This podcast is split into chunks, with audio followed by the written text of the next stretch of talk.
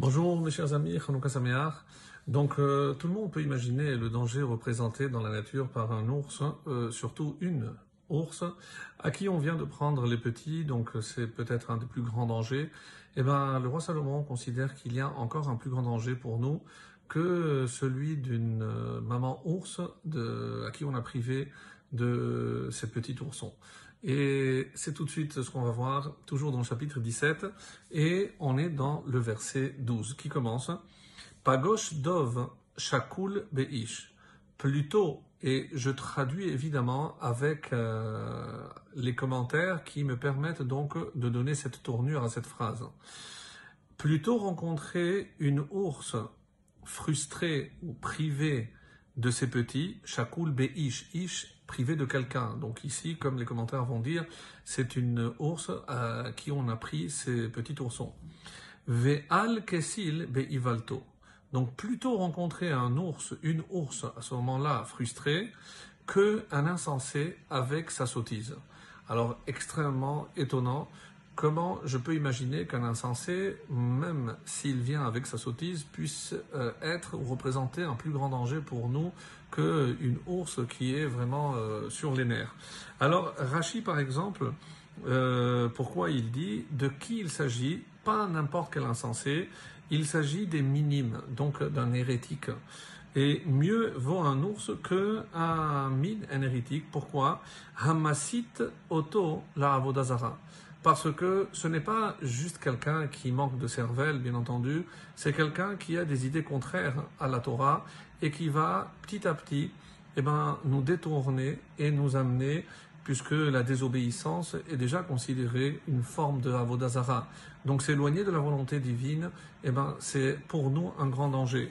Et on va expliquer avec le malbim et en quoi c'est véritablement dangereux, parce que l'ours représente un danger pour le corps. Mais ce messite, donc celui qui va m'inciter justement à me détourner, le xil, est un danger pour mon nefesh, pour mon neshama, c'est pour mon âme.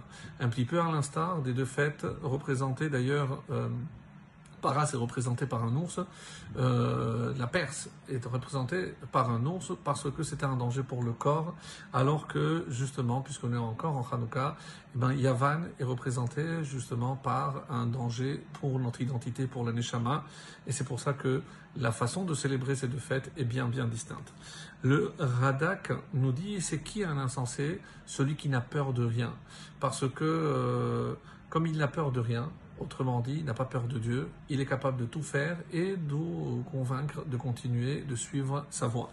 Donc, faire très attention à nos rencontres et à nos fréquentations. Yud Gimel, le 13, Meshiv Ra'a Tachat Tova, Lo Tamush Ra'a Mibeto.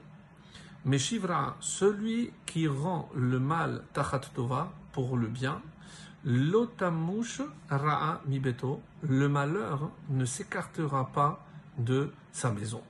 Alors là, évidemment, on va voir ce que le rite nous dit. Celui qui, euh, donc malheureusement, donc il euh, qui est dominé par la, par la dispute. Donc c'est quelqu'un qui cherche la dispute. Ou euh, qui est ici dans, dans le sens de Meshivara, c'est celui évidemment à qui on a fait du bien et il le rend par le mal. Pourquoi quelqu'un agirait de la sorte Alors, euh, le Baal Atourim nous dit par exemple que à qui on fait allusion.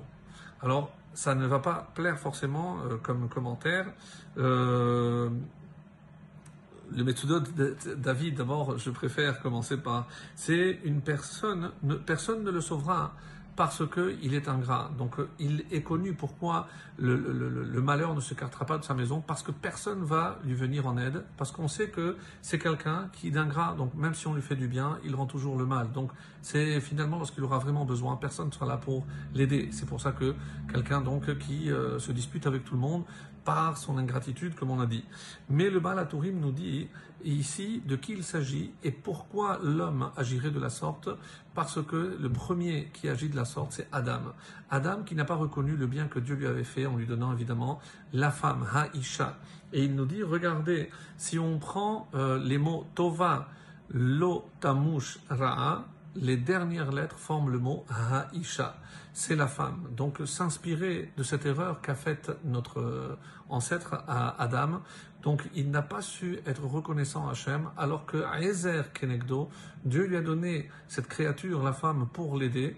Et dès que le premier, la première euh, contrariété qu'il a eue, donc désobéissance et autres, il n'a pas hésité à dire c'est la femme Asher Natata Bi, comme c'est rapporté donc dans le chapitre 3 de, de Bereshit, c'est la femme que tu m'as donnée.